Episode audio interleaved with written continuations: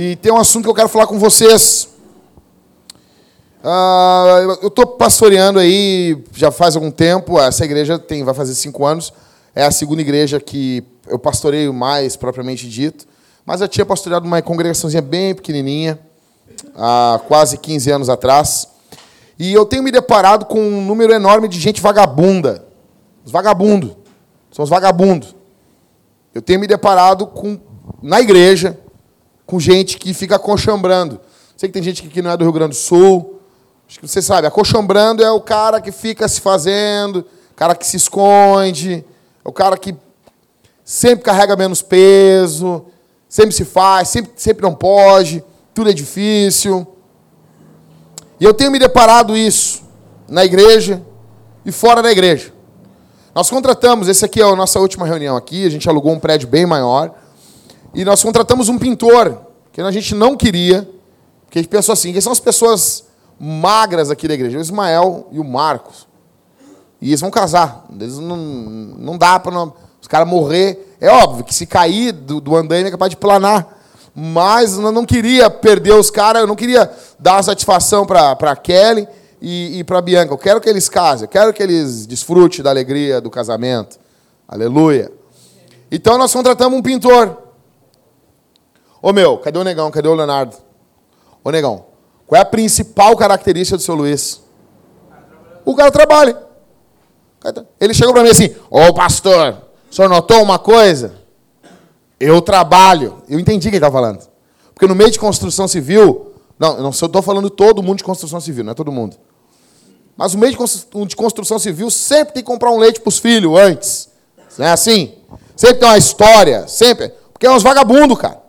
Choveu, os negros não levantam, não vão trabalhar, sempre dão godô, sempre dão curva. O cara falou para nós, ó, vou terminar tal dia, terminou. Eu não sei se ele terminou, falta mais um pouco amanhã.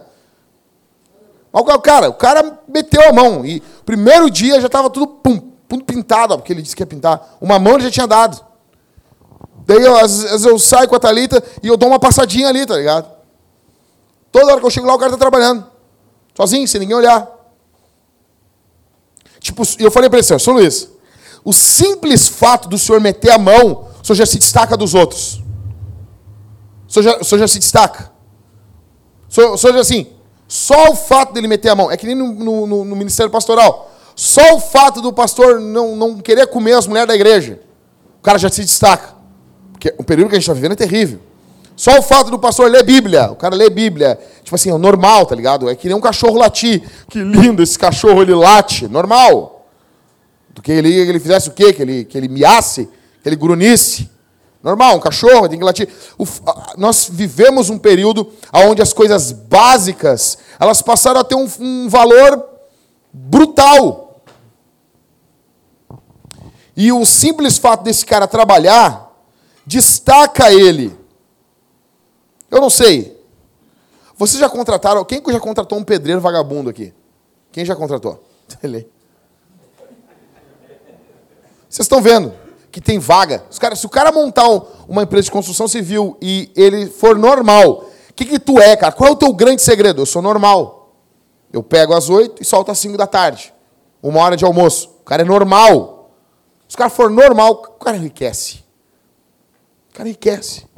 Então, cara, você sabe do que eu estou dizendo. Quem já contratou um pintor que sujou todo o chão, retamou tudo, fez tudo errado? Vocês sabem o que eu estou dizendo, gente. Porque vocês sabem, vocês sabem. E eu tenho notado hoje que os homens têm fugido dos seus trabalhos, muito mais que as mulheres. Muito mais. Muito mais. Então, vocês podem ver. Ismael, o maior número de pessoas que trabalham contigo é homem ou mulher? Homem? Vocês têm notado, por acaso, um crescimento da mulher no, em ambientes que eram extremamente masculinos? Eu pensei que eu tinha falado com o Ismael, não era com o Ismael. Alguma outra pessoa que eu falei aqui na igreja, que disseram, cara, a maior parte das mulheres, de onde eu trabalho, são mulheres. É contigo, Matheus? Foi contigo. A maior dos chefes. Maior dos chefes são mulheres. E tu vê, às vezes, nas mulheres um foco que tu via em homens antigamente. Um foco, uma determinação. Tu vê os caras na vagabundagem. Na vagabundagem. Chego tarde, mente, se não tá legal, eles fogem, dão uma de Adão.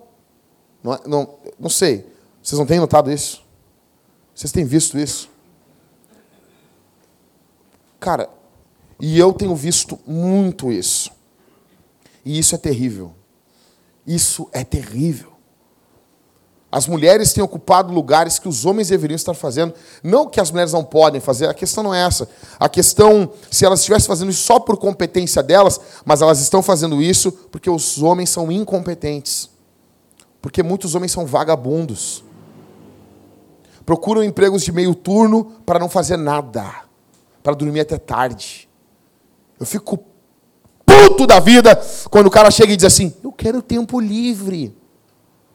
Por que, que tu quer tempo livre? Tempo livre é coisa de bicha. Quero tempo, quero tempo livre. Para que tempo livre, cara? E eu tenho notado isso. E eu queria falar para vocês hoje sobre trabalho e preguiça. Algumas questões, deixando claro para vocês sobre trabalho e sobre preguiça. E isso aqui é fundamental. Não existe uma masculinidade verdadeira se você for um vagabundo e não gostar de trabalhar. Não existe. Em primeiro lugar, o que você precisa pensar acerca disso é que Deus fez o homem para trabalhar. Gênesis 2,15, a Bíblia diz que Deus colocou o homem no jardim para que o homem cultivasse o jardim, para que o homem trabalhasse no jardim, para que o homem guardasse o jardim. O homem é o cultivador e ele é o guardador, ele é o vigia do negócio. Por isso que, quando a serpente começa a falar, vocês notam uma coisa, aqui fazendo um disclaimer bem rapidinho. Vocês notam que a Bíblia diz, em Romanos, que Jesus pisa a cabeça da serpente, correto? Você sabe disso, né? Mas o próprio Paulo em Romanos chama Jesus de segundo Adão. Então toda a ação de Jesus é a ação que o primeiro Adão deveria ter feito. Adão deveria ter matado aquela serpente no Éden. Ele era o. Gente, eu não estou falando coisa da minha cabeça. Gênesis, capítulo 2. Capítulo 2 e o verso 15. E o Senhor Deus tomou o homem e o colocou no jardim do Éden para que o homem o cultivasse e guardasse. Adão não guardou o jardim. Adão não trabalhou. Adão viu aquela serpente falando mentiras, falando um falso evangelho. Adão não matou. Adão, Adão deveria ter pisado aquela serpente, arrancado a cabeça daquela serpente. Mas ele não fez isso. Ele não trabalhou.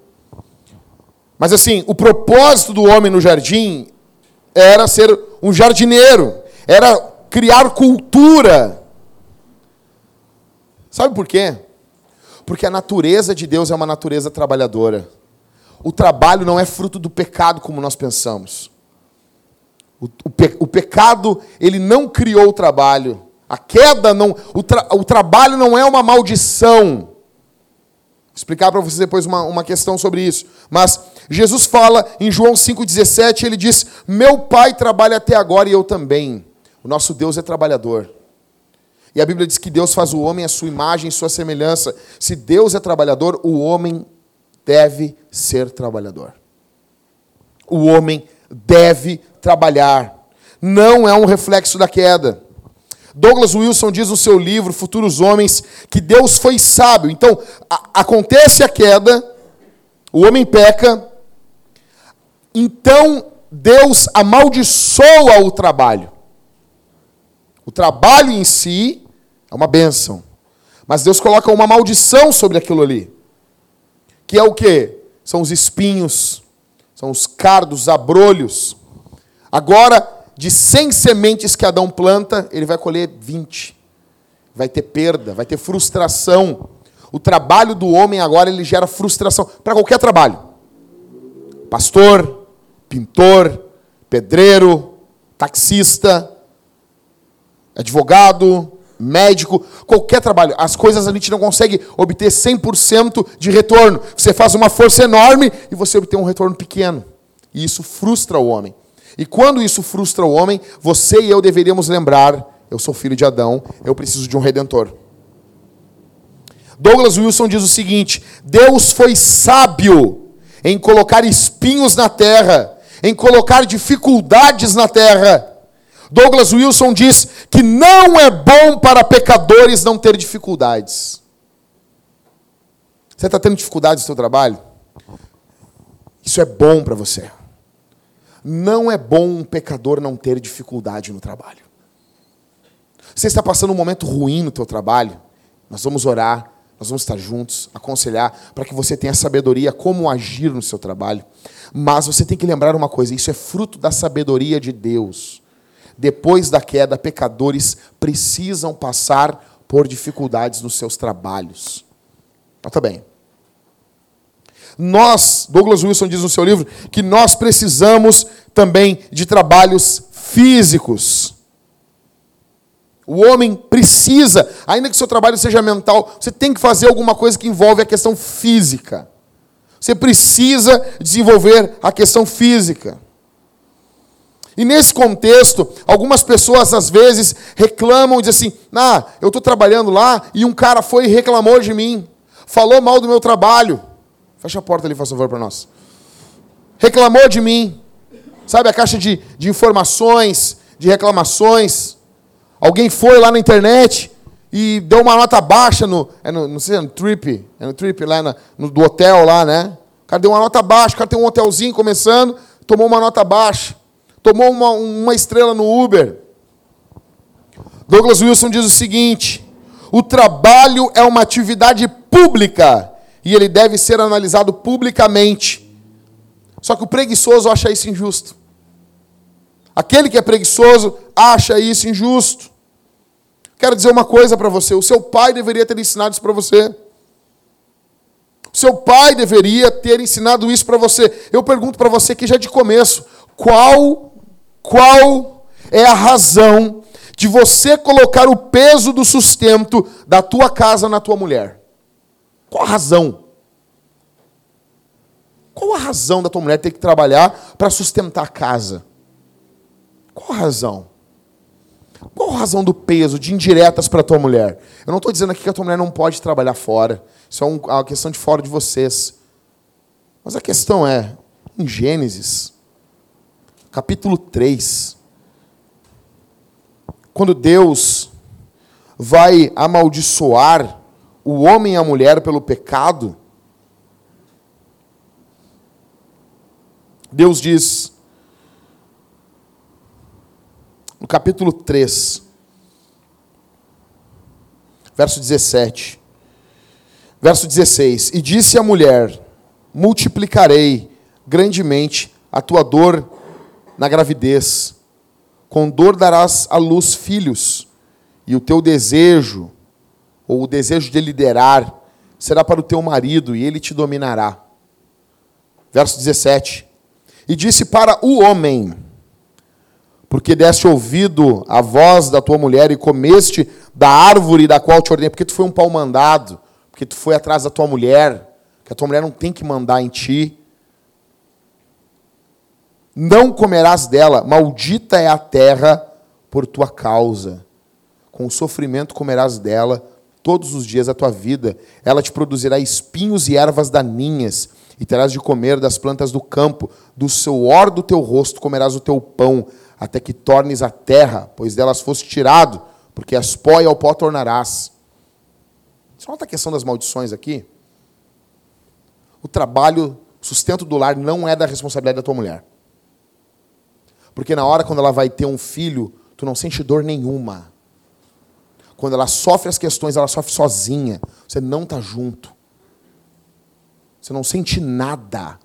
Ai, estamos grávidos.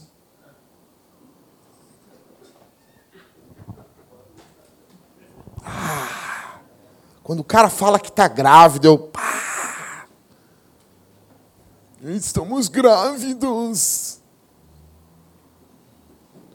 Quando a tua mulher tem as dores, ela tem sozinha. Tu pode ficar, o máximo que pode acontecer assim, tu ficar chocado, tu ficar mal. Quando nós perdemos o nosso bebê, a minha esposa teve contrações terríveis. E, e a, a, tia da minha esposa disse que as contrações da expulsão do saco gestacional é muito pior que a do parto. Ela teve, passou as duas dores. E, cara, eu ficava junto, mas assim, eu senti questão emocional de ver minha mulher sofrendo. Teve momentos que eu chorei, eu fiquei angustiado, eu orei a Deus. Foi um momento muito, muito terrível para mim. Mas, assim, na boa, meu sofrimento nem se comparava com o dela. A dor, a, a contração é violenta. Eu pergunto para vocês: qual a razão? Qual a razão de você usar os seus pais e seus sogros? Qual a razão de você mamar na teta da tua mãe até hoje, quando você é grande?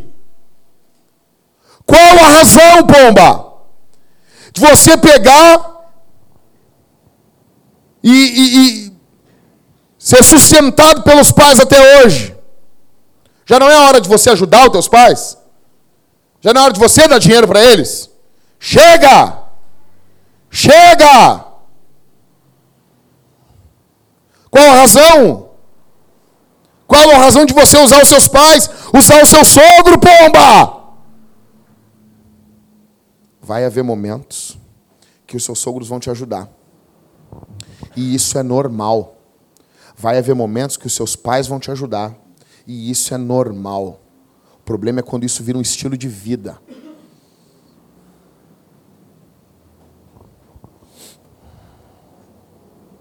Vai haver momentos.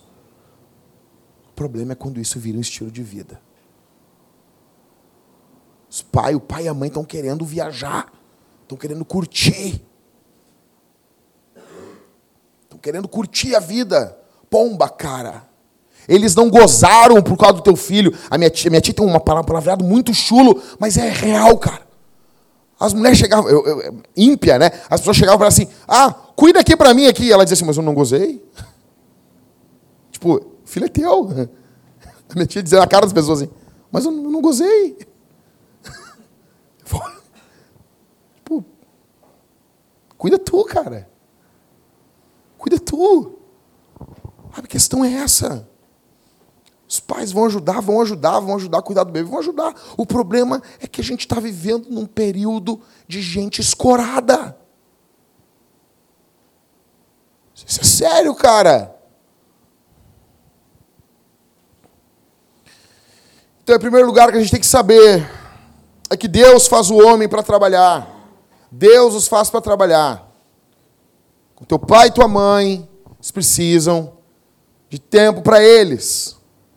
Existem casos aqui no nosso meio de irmãs que são viúvas. E eu me alegro muito que os irmãos estão cuidando das suas mães. Isso é outro caso. O caso do Rodrigo, o caso do Michael, do Michael. Agora eu estou dizendo assim, mas estão um casal ali, cara. Os caras estão loucos para se ver livre, meu. Para vazar, para viajar, para aproveitar a vida dos dois. E os filhos ali mamando, vai. Então, em primeiro lugar, Deus fez o homem para trabalhar. Você tem que trabalhar. Isso é reflexo da criação de Deus. Entenda. Se você não trabalhar, você está desconectado com a criação. Você que está desconectado com quem é Deus. Você está desconectado com toda os, todo o ser de Deus. Em segundo lugar, que eu quero falar para você sobre trabalho e preguiça, é que o trabalho é parte do quarto mandamento. Sabe o quarto mandamento? Vocês decoraram os mandamentos. Qual é o primeiro mandamento? Não terás. Segundo, não é para fazer. Terceiro, não tomar. E o quarto, lembra do? Lembra do sábado, lembra do descanso, lembra do Shabá. Então, assim, olha só o que diz Êxodo, capítulo 20, sobre o quarto mandamento. Lembra-te do dia do sábado para santificar. Tem um, um, Primeiro que é o único mandamento que ele fala assim, ó. Lembra do negócio. Provavelmente o povo já guardava o sábado. Porque ele não chega dizendo assim, ah, a partir de agora vocês vão já antes do povo ser escravo no Egito, eles sabiam já que guardavam um dia para o Senhor. A gente sempre pensa que o quarto mandamento é o quê? É para descansar, né? Pensa isso aí, né? O quarto mandamento é o mandamento do descanso. Não é o que a gente pensa? Não é o que teu tio adventista fica te enchendo teu saco? É isso aí? Não é isso aí? Não é? Vamos ler. Mas olha só, cara. O mandamento, o quarto mandamento é o mandamento primeiro para trabalhar. Olha só. Verso 8: Lembra-te do dia do sábado para santificar. Verso 9: Seis dias trabalharás e farás o teu trabalho. Então, assim, já abri um parênteses aqui só para te dar uma treta. Se algum adventista vier encher teu saco, falar assim, ah, tu guarda o dia errado, chega assim, tu trabalha de, sexta, de segunda De, de domingo a sexta? Se ele disser que não, ele está em pecado. Na visão dele. Porque o primeiro que o texto está dizendo, seis dias trabalharás. Mas como que eu faço isso? Tu vai chegar para o teu chefe e vai pedir, abre a empresa que eu vou trabalhar. E eu vou vir aqui domingo. Adventista raiz trabalha domingo. É fato, cara. Não vê esses adventistas Nutella para mim. Vai, tu trabalha domingo, negão? Trabalha domingo? Então, porque o texto está dizendo, seis dias trabalharás. Olha bem. Então, em primeiro lugar, ó, eh, seis, perdão, seis dias trabalharás e farás o teu trabalho. Verso 10. Mas o sétimo é o sábado do Senhor, teu Deus. Nesse dia não farás trabalho algum. Então, o trabalho é parte do quarto mandamento. É um mandamento trabalhar. Você pode dizer, é, é, é, o texto está escrito de forma imperativa. Seis dias trabalharás. Imperativo. A gente vive num período da história onde, onde é tão comum ter dois dias de folga, isso por reflexo da cultura americana, onde tinha numa parte os judeus e na outra parte os batistas. E, e você sabe, gente, que cristão e judeu, daqui a pouco eles se matam. Aí os americanos dizem, vamos fazer o seguinte, vai ter dois dias então. Qual vai ser o dia do feriado da, da semanal, da folga semanal? Aí os negros brigando, não, vai ter dois dias então. Sábado para o judeu e domingo para os batistas. Fechou. E daí de lá isso influenciou o mundo todo. A gente está tão influenciado com isso, quando o cara trabalha seis dias, que é o normal, ele. Pá, trabalho seis dias.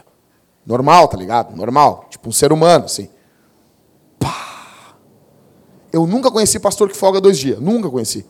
Nunca conheci. Pastor, eu vou me matar. Te ferra, tô na minha folga. Te ferra. E eu já quero dizer um negócio assim para todos vocês que mandam mensagem para mim no dia da minha folga. Vocês vão mandar mensagem para mim por duas razões.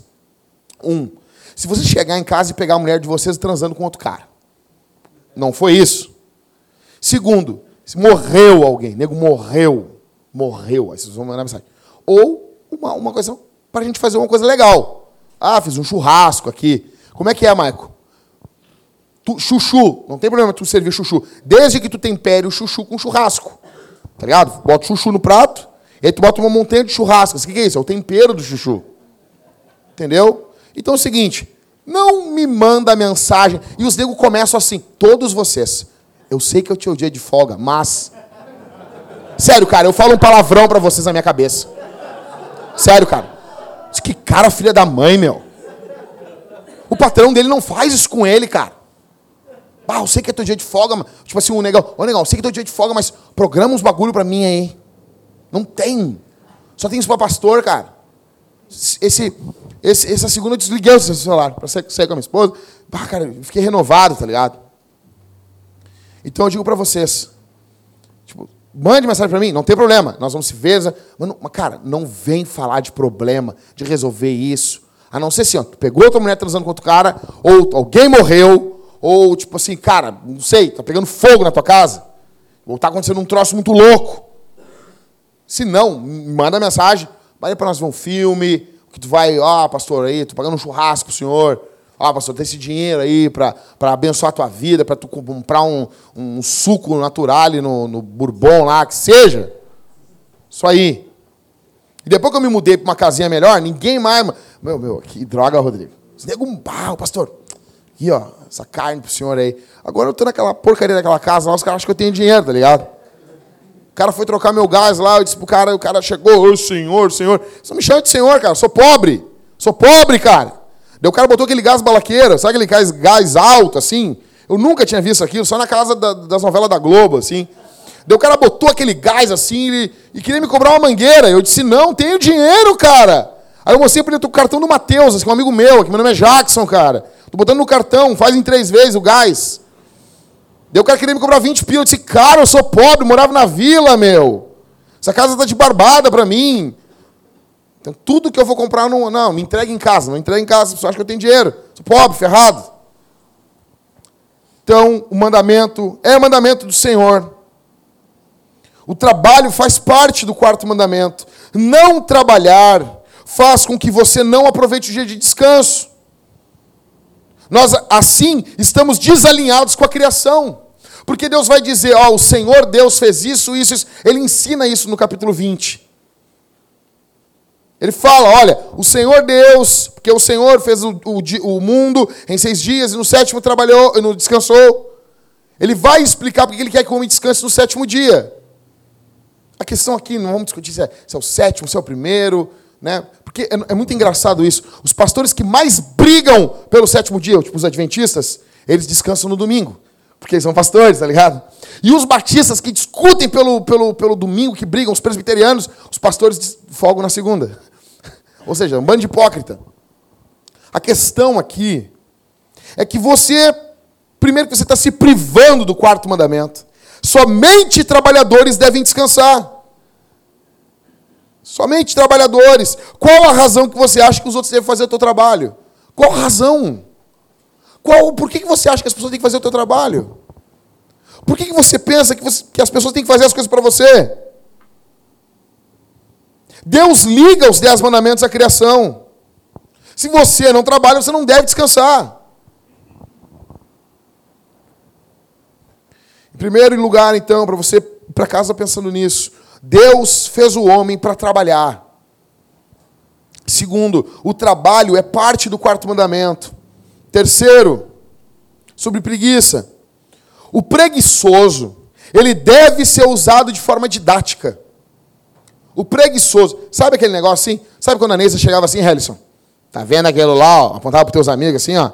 Olha que desgraça, que vergonha para ali para Maria ali, ó. Olha que vergonha que ele está fazendo para ela. Se tu fizer isso aí, eu te racho a tua cara. Sabe, as mães fazem isso com a gente, né?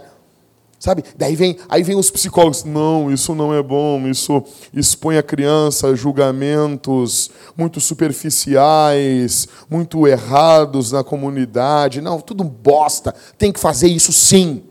Tem que fazer isso sim. Olha o que diz a Bíblia. Provérbios capítulo 24, do verso 30 ao verso 34. Olha o que o salmista diz: Passei junto ao campo do preguiçoso e junto à vinha do homem sem entendimento. Verso 31. E estava cheio de espinho.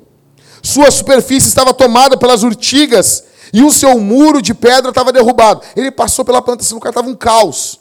Tipo, tinha espinho, tudo um caos. O muro tinha derrubado. Verso 32: Observando aquilo, refleti, e olhando, obtive instrução. O mau exemplo daquele preguiçoso é pedagógico para aquele, aquele cara que está passando. Verso 33: Um pouco para dormir, um pouco para cochilar, um pouco para cruzar os braços em repouso. Verso 34: Assim chegará a tua pobreza, como um assaltante e tua miséria como um homem armado. Deixa eu adiantar uma coisinha aqui. Pobreza, no contexto de provérbios, é algo ruim. Quase sempre. Quase sempre, quando, quando Salomão está falando de pobreza, é um contexto ruim. A Bíblia não fala só coisa boa da pobreza, negão. Existe pobreza que ela existe por causa de vagabundagem. Vou dar um exemplo. Fui pregar para os mendigos na rua. Chega lá pregando Jesus, o que, que eu vou falar para os caras? Falei para os caras deixar de ser vagabundo. Preguei para os caras. Vocês têm que se converter. Vocês são um bando de vagabundo. Uns ali talvez não eram, mas vários, alguns eram. Chegava o cara, ah, como é que. Tá? Julgador. Não, eu sou, eu sou julgador. Tu, tu não é, tu, tu é bonito. Cheguei lá para os caras lá e dizia assim: não, negão, vamos lá com nós. Consigo um, um centro, um centro de recuperação para ti, tá usando droga, consigo isso aqui, não sei o quê. O cara com um carrinho cheio de papelão. Bah, mas eu vou deixar tudo. Tudo o quê? Um cachorro sarnento e uns papelão num carrinho de, que ele roubou do supermercado.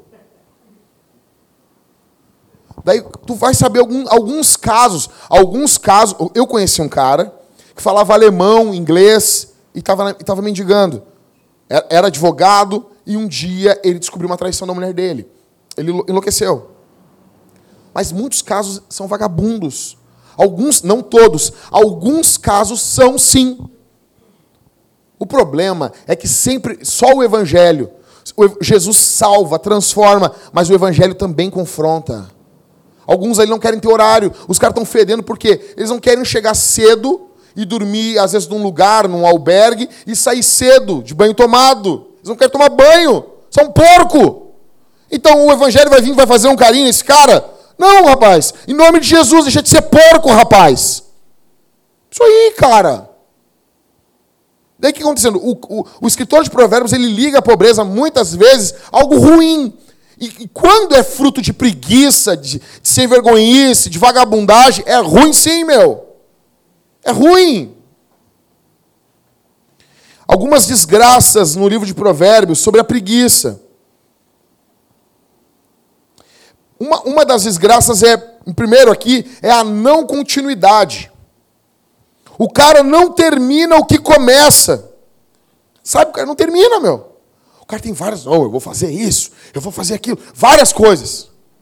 O cara uma bomba assim de ideia, mas não termina nada.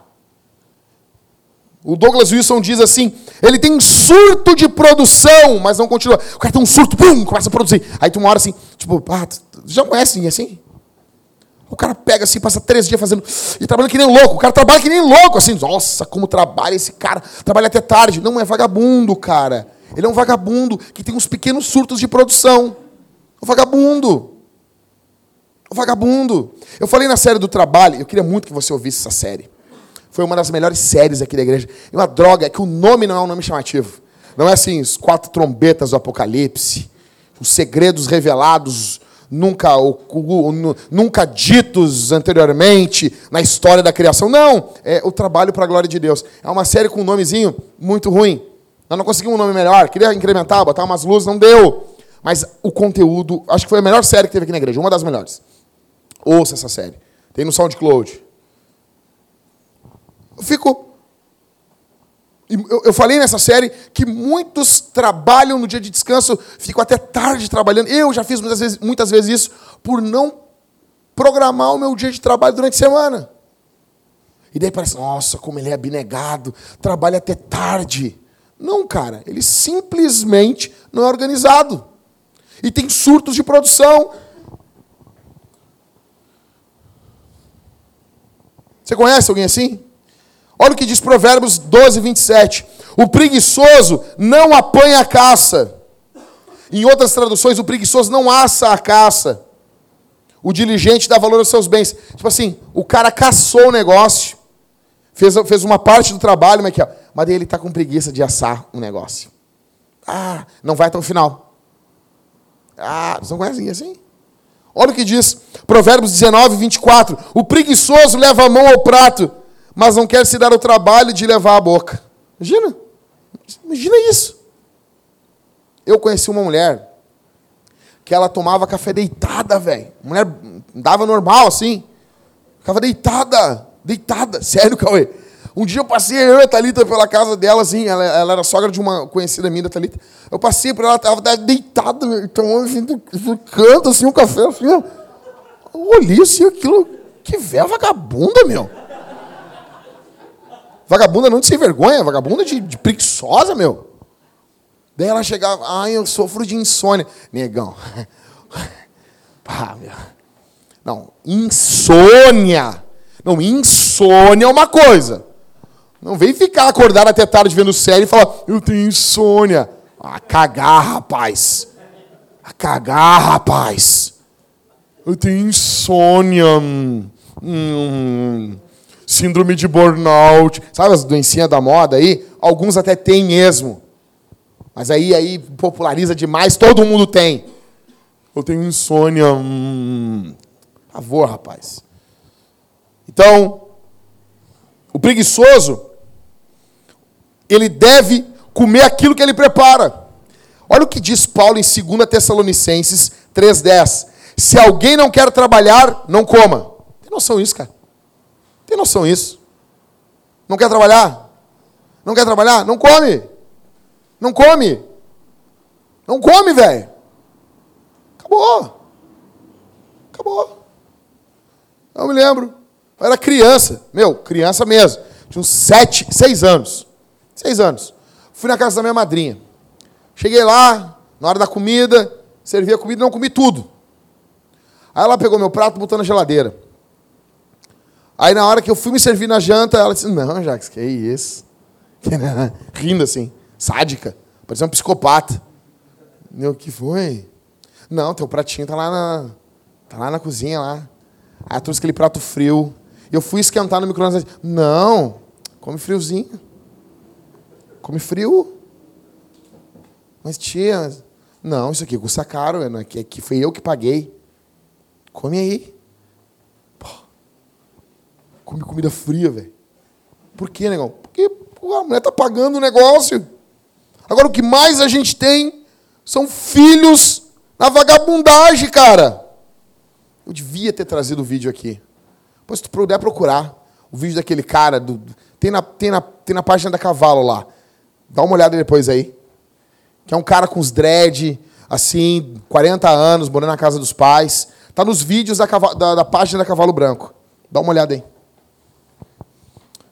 40 anos, ganhando guitarra dos pais. Então, assim, a, a, primeira desgraça é a não continuidade. O cara não continua o que ele faz.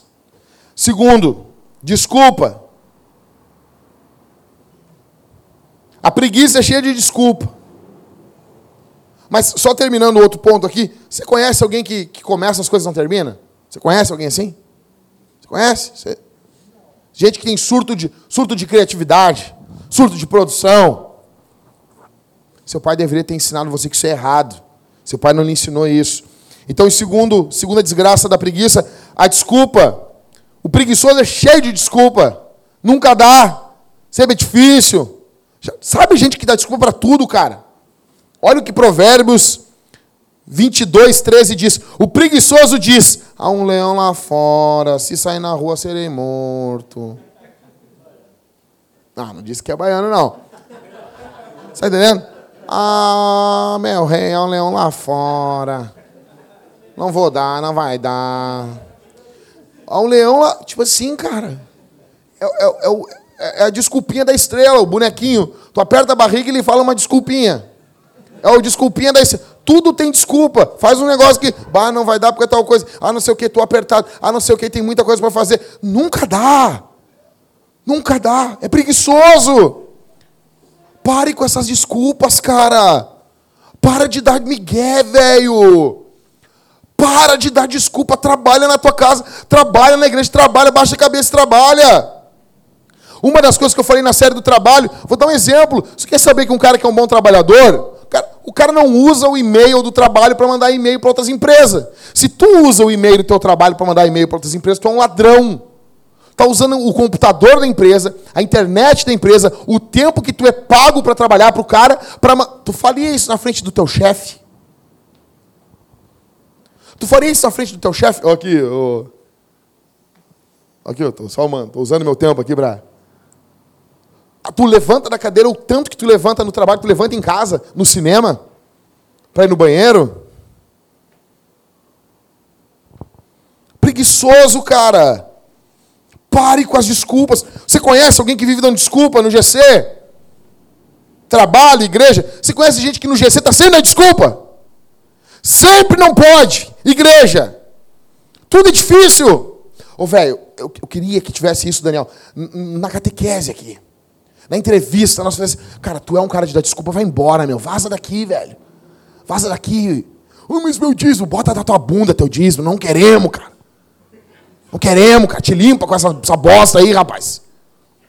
Não precisamos de ti. Isso é um câncer para a igreja. Isso é um câncer. Por quê? Porque tem gente que passa por problemas de verdade. E essas pessoas têm que ser cuidadas. Essas pessoas têm que ser amadas. Tem gente que está quebrado, vem de outras igrejas quebrado. Mas aí tem gente que só dá desculpa. Aí tu já vai ficando com o coração duro para lidar com a ovelha. Porque aquele malandrão ali está tomando o teu tempo, está tomando tuas energias. Porque vive dando desculpa para tudo. Tudo é difícil, tudo é entroncado, tudo é uma. Tudo assim, cara, eu fico louco. Sabe aquele negócio assim?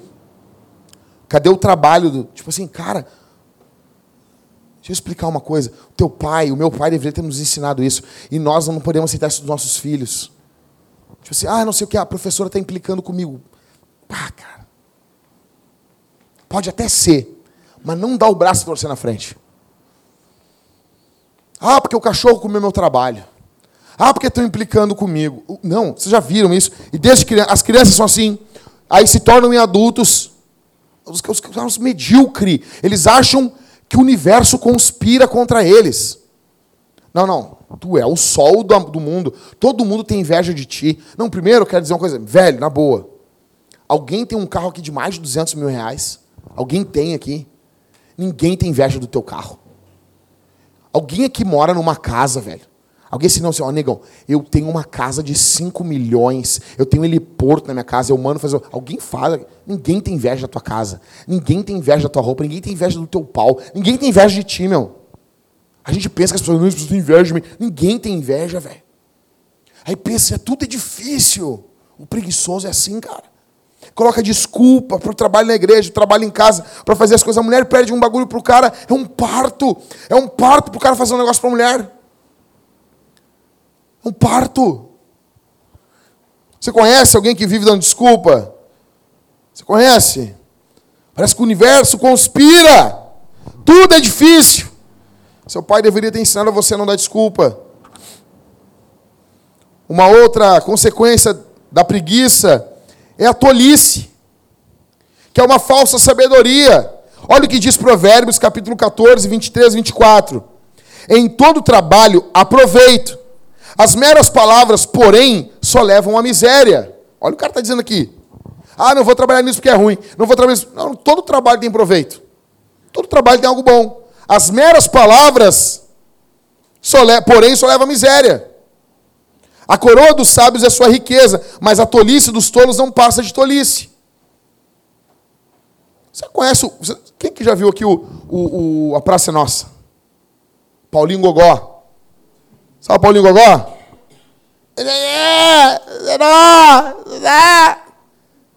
Aqui, ó. ó. Tolice. Conhece Paulinho Gogó, não faz nada. Mas sabe de tudo, tem teoria para tudo. Sabe tudo. Nunca pastoreou uma igreja, mas ele sabe como pastorear. Tá, mas tá louco. Ó, oh, nego, fazer isso aqui assim, ó. Ó, isso aqui eu sei. Eu sei. Eu sei, isso aqui é barbada. Barbada, é barbada ser casado com a mulher dos outros. É barbada pastorear a igreja dos outros. É barbada ser pai do filho dos outros. É barbada dirigir time de futebol dos outros. É barbada. De longe é barbada. É barbada. Sabe tudo. Sempre começando coisas, nunca terminando. É um tolo. Uma outra consequência da preguiça é irritação. Agora, não no preguiçoso, mas em quem convive com preguiçoso, porque irrita, velho. Conviver com preguiçoso é irritante. Olha o que diz Provérbios, capítulo 10 e verso 26. Como vinagre para os dentes e fumaça para os olhos, assim é o preguiçoso para aqueles que lhe dão ordens. Estava no aniversário do Daniel, acho que foi, foi teu, né, Daniel? Na tua casa, e os caras não ligaram o exaustor da churrasqueira. Meu, a casa parecia o santo dos santos. Nós olhando assim, velho, escorrendo as lágrimas, assim, ó. Ah, horrível. E aí, Daniel? Tamo de boa, cara. Nós somos amigos. Escorrendo a lágrima, assim, ó. Horrível, horrível, horrível. Primeiro que não foi um gaúcho que fez aquela churrasqueira, porque tem que botar exaustor, cara. Se um cara faz uma churrasqueira bem feita, não, desculpa, não tem culpa, alugou a casa. Mas se é uma churrasqueira bem feita, não seja exaustor. Mas tudo bem. Aí o Daniel não sabia. Acostumado a fazer churrasco com grelha, tá ligado? O cara vem do Rio de Janeiro, acostumado lá a acordar com os tiroteios. Tá brincando? Acostumado lá a andar com o PCC de boa. E aí, PCC? Né? O cara não sabe, não está ligado, não sabia, não ligou o exaustor. Então ficou uma fumaceira, ardia o olho. Olha o que o, olha o, que o, o, o escritor de Provérbios está dizendo: como vinagre para os dentes e fumaça para os olhos, assim é o preguiçoso para aquele que lhes, dão, que lhes dão ordens. Ou seja, traz irritação. Irrita.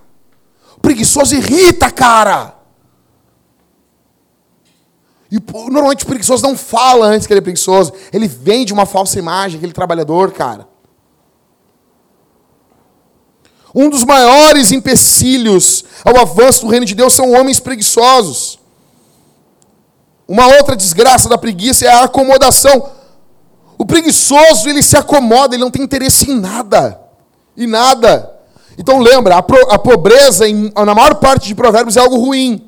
Olha o que diz Provérbios 19, 15. A preguiça faz cair em sono profundo, e o preguiçoso passará fome.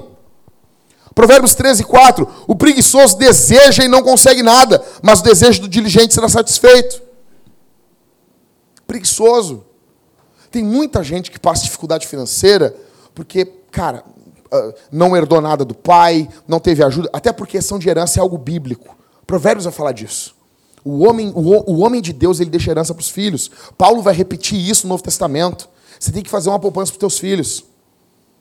Ah, mas ganhou de mão beijada. Não ganhou de mão beijada, meu. Herança é fruto de trabalho. Alguém trabalhou para aquele dinheiro ali. Isso é algo bom. Isso é algo bom, isso é, algo, isso é uma bênção. Mas tem gente que não tem. Passa dificuldade, trabalha, não tem muito estudo, está ralando. Isso é uma coisa. Agora tem nego que, é, tem nego que passa dificuldade porque é preguiçoso. Porque é vagabundo. E daí é um peso para a igreja. É vagabundo. Preguiça não é descanso. Descanso é preparação para o trabalho. Preguiça é preparação para mais preguiça. Você está acomodado, gente? Então, assim, uma das razões da preguiça é acomodação. Você está acomodado? Você está acomodado? Se aparecer uma oportunidade, de você fazer, você fazer uma faculdade, você vai fazer? Ou você é um acomodado?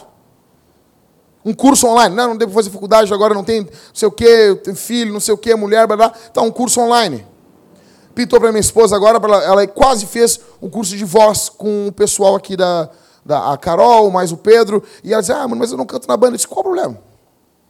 Qual o problema?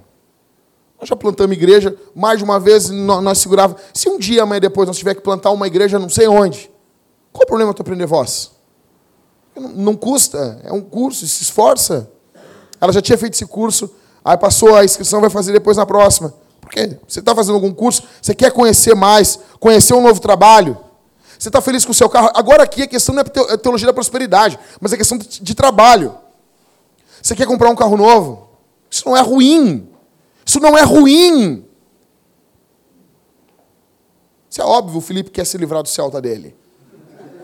Isso é óbvio. Isso é óbvio, isso é óbvio. Uma nave, né, Felipe? Tá louco? 1.0 bombando, liga o ar-condicionado ali, fica 0.7. Uma loucura. Não. Pô, Celta, né, meu? Rebaixa, bota umas luzes embaixo e acha que tá no Velozes Furiosos. Sabe? Sabe? Aí usa aqueles óculos assim de, de, de mosca, assim. Tá ligado? Uns bagulho lá embaixo, umas correntes assim, bagaceira. Desgraçado, assim. Mano, usou as camisetas da Hollister, mano. Camisa da hora, aí nós temos ralado. Então, quer trocar? Quer trocar? Isso é algo bom, cara. Quer trocar de carro? Ah, quero trocar. Você quer, não quer um carro melhor para tua esposa, para teu, teus filhos, velho? Você não quer. Você, não, não, eu quero minha esposa fique cheirando óleo a vida toda aí. Desgraçada, cheira essa gasolina aí. A mulher chega sempre chapada no, no, no, no no destino, tá ligado? Você é um preguiçoso, cara. Preguiçoso, ele vai virando um cara acomodado. Ele vai se acomodando com as coisas que ele tem. Isso é ruim, velho. Isso é ruim. Uma coisa é teologia da, da, da prosperidade, outra coisa é teologia da miséria, outra coisa é acomodação, é vagabundagem, cara. Isso não honra a Deus, isso não é bom. Isso não é bom.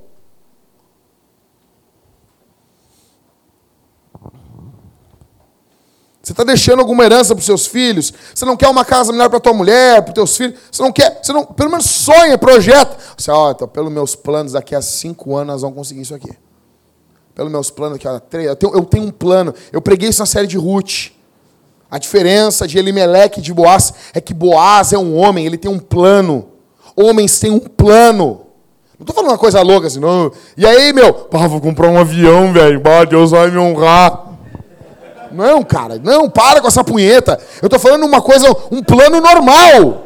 Tu nunca vai ter uma Lamborghini, tu nunca, sabe? É que assim, é uma coisa que o cara não cresce. O cara, quando o cara é criança, eu quero ser astronauta. Tu viu, né?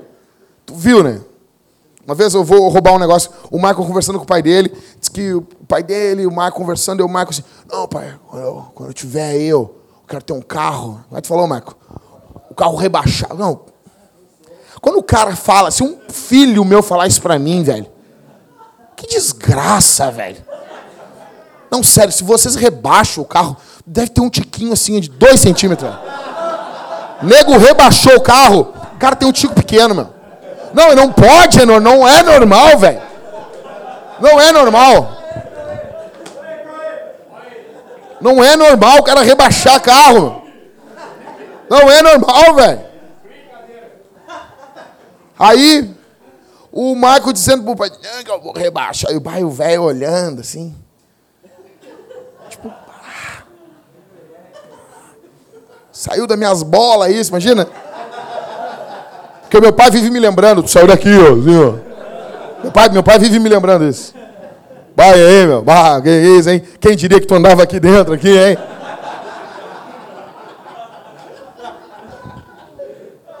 Então, tipo, aí o Michael falando pro pai dele, não que, que eu vou fazer isso. Aí o, o pai do Michael olhou assim, cara, se tu tiver mortadela para comer, tu já te fica feliz, rapaz. E aí o cara casa, o cara vê, o cara cresce. Mas alguns não. Aí o cara vê assim, não, pá, cara, eu tenho que ter uma profissão, tenho que fazer isso. E, e fica, cara, e fica assim, siga o seu coração.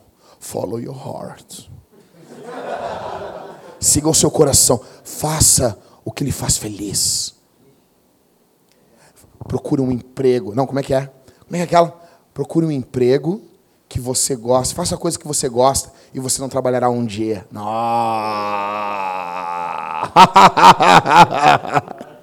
Isso é mentira, cara. Isso é mentira. Isso é mentira, velho. Isso é um mundo que não existe, não, não, não existe. O trabalho vai te consumir, tu vai ficar puto da vida com as coisas. Tipo assim, eles fizeram um, um, um, uma medida, quais são os trabalhos que trazem mais alegria para a pessoa que trabalha. Pastorado, bombeiro, estava tudo no topo, as pessoas trabalham e ficam felizes. Mas isso não quer dizer que não te deixa louco, meu. Ah, já que tu já odiou alguém aqui da igreja, jamais, meu. Já quis matar, odiar nunca. Então, cara, eu pergunto, você está acomodado? Você pensa em fazer alguma coisa?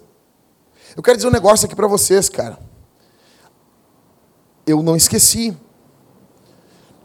botei no grupo da igreja há mais ou menos umas três semanas atrás, não sei se vocês se lembram, falando sobre as mulheres que ficam em casa e muitas, a maioria das mulheres que trabalham fora ali botava amém. Esse é meu sonho. Negão, tua mulher está trabalhando fora, acontece. Minha mulher já trabalhou fora. Pode acontecer de trabalhar de novo fora, e isso, isso, isso não vai fazer você menos homem. Mas você tem que ter um plano para tirar tua mulher do trabalho. E não, não, não é tirar a mulher do trabalho, mas não tem dinheiro para comprar uma calcinha. Tem mulher que a mulher, não, minha mulher não trabalha, mulher não tem dinheiro para comprar uma calcinha. Não é isso que eu estou dizendo. Eu estou dizendo assim, tem um plano, cara. Tem um plano. O Robson, ele não está aqui hoje, ele está ele tá montando um segundo negócio. Eu fiquei muito feliz. Falei com ele por telefone agora. O cara está trabalhando. Não, Jack, pô, só essa que não deu. Eu estou comprando as carnes aqui. Ele já trabalha no emprego, ele está abrindo um negócio, está empregando umas pessoas. E daí o, o, o Robson tem uma frase que ele disse assim: ó, Cara, coisa boa levantar de manhã cedo e deixar minha mulher e minha filha é, período do inverno, né? Deixar minha mulher e minha filha ali, no quentinho, debaixo das cobertas. Depois eu ouvi isso do Cauê também. O que eu estou dizendo? Tua mulher talvez trabalhe e precise. Você não é menos homem do que eu, do que ninguém aqui. Mas você tem que ter um plano. Você tem que ter um plano. E assim, não, mas a mulher quer continuar trabalhando. Beleza, não tem problema. Mas uma mulher, para render, tem que trabalhar no máximo seis horas. O corpo da mulher não aguenta. O corpo da mulher não aguenta. Não aguenta. Ah, mas não sei o quê. Beleza. Mas ela quer trabalhar mesmo assim. Ok. Mas a responsabilidade da casa não pode ser dela, financeira. Você está entendendo? O peso é teu. Na hora de ganhar o filho, tu não sente dor nenhuma. Então lembra. Quando que você vai assumir as suas contas da tua casa? Quando que você vai cagar um tijolo? Nunca, né? Então, você nunca vai saber a dor de um parto. Quem sente é a sua mulher. Você recebe nenhuma dor no lugar dela. Por que, que você quer que ela faça o teu trabalho? Por que, que você quer que ela faça o teu trabalho? Ah, mas porque está difícil, eu sei o quê. Tem muita gente que se vicia nisso. E às vezes, no momento de crise, é uma tentação. Pá, mas se ela trabalhasse fora, nós ia sair dessas contas. É uma tentação grande. E para alguns pode precisar. Pode precisar. A mulher de Provérbios 31, ela faz roupa, ela faz isso, ok. Mas saiba que cuidar da casa envolve muito trabalho. Muito trabalho, muito desgaste. Cuidar de criança, cuidar da casa, ser uma boa esposa, ser uma boa dona de casa, porque isso é papel da mulher. Porque Paulo falou para Tito que a mulher tem que ser uma boa de casa para que a palavra de Deus não seja difamada. Se a mulher não é uma boa de casa, não cozinha bem, não faz coisas bem, o evangelho é difamado. Isso é papel da mulher, cara. O problema é que esse mundo desgraçado aí fica dizendo, não, não sei o quê. Tudo pro inferno, cara. Eu queria dizer para você que preguiça é pecado. Preguiça é pecado. Sabe por quê, cara? Porque a preguiça ela não coaduna com a natureza de Deus. Porque Adão, no momento ali do Éden, quando a serpente está falando um falso evangelho para Eva, Adão foi preguiçoso. Adão escolheu a parte mais com menos responsabilidade, com mais preguiça. Ele não se levantou, ele não fez nada. Então, desde então, a natureza preguiçosa de Adão vem sobre você e vem sobre mim. É uma tendência natural. Você pode chegar em casa e colocar ali John Piper, poema contra a preguiça, do peregrino contra a preguiça. É uma luta de todos os homens. Todos os homens lutam contra isso. Todos os homens lutam pelo, pelo caminho de menor responsabilidade. Todos os homens lutam, mas homens de Deus vencem isso. A boa notícia para você e para mim é Jesus. A Bíblia diz, em João 5,17: Meu pai trabalha até agora e eu também. Marcos mostra Jesus trabalhando. Jesus, a nossa salvação foi conquistada com trabalho. A minha e a tua salvação custou o trabalho de um homem santo. Talvez o que eu tenha falado aqui, algumas coisas, meu Deus, e agora? A boa notícia é que Jesus perdoa você. A boa notícia é que Jesus me perdoa. Jesus nos perdoa aqui essa noite. Existe perdão, existe justificação em Jesus existe justificação. Eu quero dizer uma outra coisa aqui. E eu tenho certeza que é o Espírito que me manda dizer isso aqui. Quem você pensa que é para forçar a tua mulher a adiar o desejo dela de ter filhos? Quem vocês são, caras? Quem vocês são?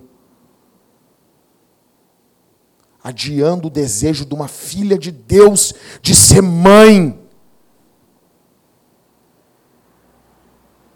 Isso é pecado. Forçar para que tua esposa não tenha filho. Algumas mulheres já vão passando a idade delas de ter filho. Quem você pensa que é? Quer ser sempre o gurizão? Quer ser sempre o espertalhão? Eu digo para vocês, nós estamos tentando, eh, a Thalita e eu, termos filho, mais ou menos uns quatro anos. Ah, Thalita está com, tá com 30 e poucos, então o que está dizendo? Não, nós estamos tendo, fica, tranquilo, cara, nós estamos tendo desde os 20 e poucos já. Só que a minha esposa ela sofre de um, de um problema, ela tem hipotiroidismo. E demorou quatro anos para o hormônio dela ficar regulado. E depois que o hormônio ficou regulado, demorou uns quatro meses ela engravidou. Mas para mim e para ela, esses quatro meses já estava junto com os 4, 5 anos que nós estávamos tentando regular os hormônios dela. Então, para nós, era uma eternidade. O que acontece? Ela perdeu o bebê agora. O, tem que esperar o organismo dela, porque assim, a gente não é muçulmano, a gente não tem um monte de mulher. Tem que esperar o organismo dela se recompor, demora mais uns seis meses, aí vai tentar de novo. Cara, se tu deixar para ter muito depois, não, talvez tu não vai ter filho, cara. Isso é sério, cara. Como assim não vai ter filho, velho? Se a bênção de Deus é a gente crescer e se multiplicar. E Deus os abençoou e disse: sede fecundos. Então, se Deus dá uma bênção, quer dizer, não, Deus, não quero tua bênção. Como assim? E principalmente aqui. E aqui eu não estou me referindo porque eu sei de um assunto, sei de outro. Estou falando com o nome de Deus aqui, cara. Tem mulheres aqui no nosso meio que querem ter filhos. E o homem fica travando. Isso é sério, cara. Isso é coisa de moleque. Vira homem, cara. Se a tua mulher quer ter filho, tenha filho com ela, rapaz. A função do sexo, em primeiro lugar, não é a procriação. Mas eu, eu duvido do cara, meu. O cara só quer transar, transar, transar, não quer fazer filho. O sexo nunca ecoa em filho, nunca ecoa em criança. Nunca. Nunca. Só em prazer. É óbvio que, que o sexo. Primeira coisa, por exemplo, Provérbios não fala nunca em criança. Provérbios não, Cantares de Salomão. Eu vou pregar uma série para vocês em Cantares, para a igreja. Não fala em criança em momento algum. A função do sexo, em primeiro lugar, é trazer comunhão entre o casal. Mas espera aí, não é só isso. Não é só isso. E tem mulheres aqui que querem ter filhos. E os homens ficam travando. Só para casa e chora, cara. Vai para casa e chora. Chora pelos teus pecados, pelo teu egoísmo e pela tua incredulidade. Incredulidade de achar que Deus não guarda. Que Deus. Cara, eu vou dizer uma coisa. Eu pastorei a igreja faz bastante tempo e eu tenho acompanhado uma coisa.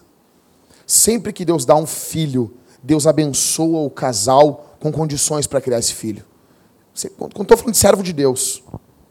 O cara pensa assim, né, ô Michael? Meu Deus, tem um filho. Pum, pum, Michael tem dois. Estão vivendo, estão arrumadinho, estão direitinho, estão comendo. E o que eu vejo mais aqui no nosso meio são as mulheres loucas para ter filho, cara. As mulheres, hoje eu vi lá na, na, na, internet lá, a Bel botou uma lembrança da barriga dela lá, assim, que saudade. É o que eu mais vejo, cara. E os homens ficam travando as mulheres. Não faça isso. Você não tem autoridade para fazer isso, cara. Você não tem autoridade para fazer isso. Jesus perdoa, existe graça em Jesus, existe perdão em Jesus. Jesus é o perfeito Adão, Jesus não é preguiçoso. Jesus, cara, resumindo, nego não consegue levantar para vir no culto. Jesus levantou do túmulo, estava morto. Se tem uma coisa que a ressurreição mostra para nós, é que Deus não é preguiçoso, cara. Morto ele levantou, velho. E o Keith Green diz: Cristo ressuscitou dos mortos. E você não consegue levantar da cama, cara. O Espírito Santo está aqui e pode transformar você. Achou o vídeo aí, Cris? Vai na página Cavalo Branco, vai em vídeos. Vai lá. Quero mostrar esse vídeo para vocês, nós vamos encerrar. Encerrando dizendo que a missão de Deus é feita por homens que trabalham. Então, assim, de forma prática, amanhã nós temos trabalho para você. Trabalho. E não é, isso aqui não é encomendado. Bato, vou pregar isso aqui, não, cara. Eu estou usando um livro, eu já falei para vocês há uns seis meses atrás, e é a sequência do livro. Sequência, estou usando o livro do Douglas Wilson. Estou misturando algumas coisas minhas ali. E é isso aí. Imagina isso. Que benção. Amanhã nós temos mudança. Tem que trabalhar tem que meter a mão. E nós vamos fazer as coisas mais difíceis amanhã. Você ama Jesus? Você quer trabalhar? Você tem que entender o seguinte: a igreja é o corpo de Cristo. Amanhã tem vaga para você trabalhar aqui carregar. É como se Jesus estivesse dizendo: Vamos trabalhar amanhã? Se você dissesse não, não vou. É como se estivesse dizendo na cara de Jesus: Ah, Jesus, não vou. Não vou, Jesus. Jesus, acho melhor não. Show, Cris? Então larga para nós aí. Abre bem ali. Tranquilo. Esse vídeo aí é, é um triste relato, retrato da época que nós estamos vivendo.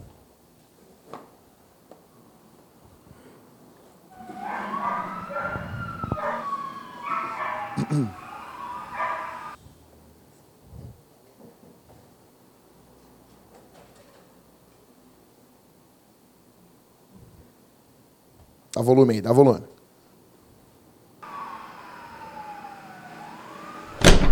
Parabéns pra você.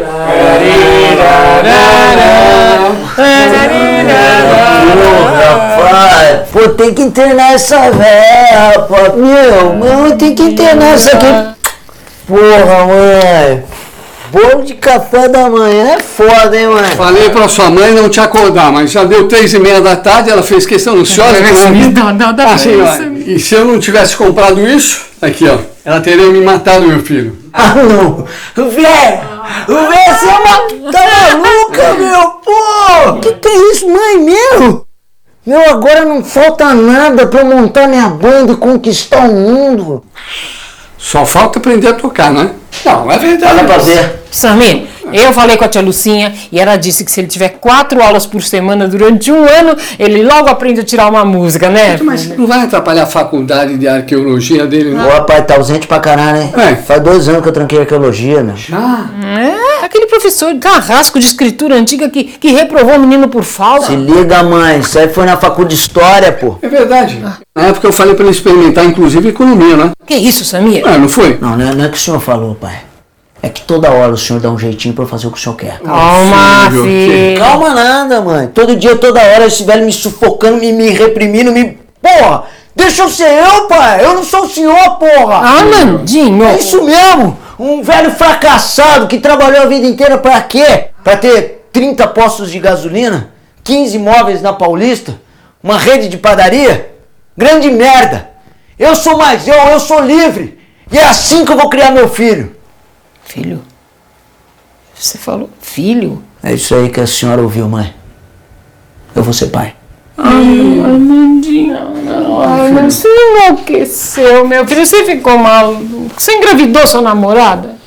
A Paulinha só tem 41 anos, filho. Vocês estão estragando a melhor parte da vida de vocês, viu? Eu sei, mãe. Meu projeto de vida era casar com 55, ter um moleque com 60, mas tinha tanta coisa pra fazer.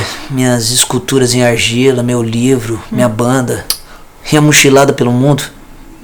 O sonho acabou. Olha, nesse começo, até vocês se estruturarem, Da minha família cuido eu.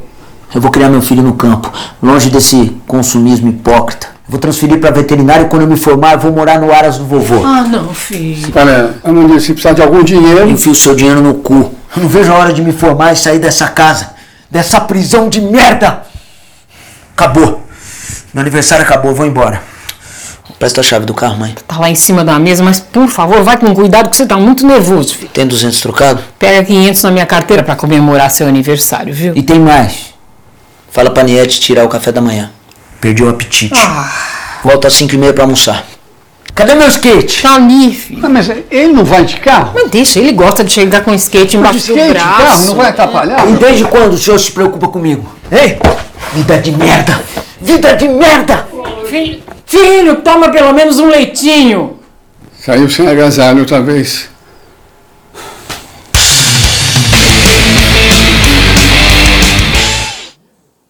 Vamos orar, gente. Tira para nós ali, Cris. Fecha os olhos. Isso aqui é o retrato do que a gente está vendo nos dias de hoje. Senhor, obrigado pela tua palavra. Obrigado porque o Senhor fala. O Senhor não é Deus mudo. Te peço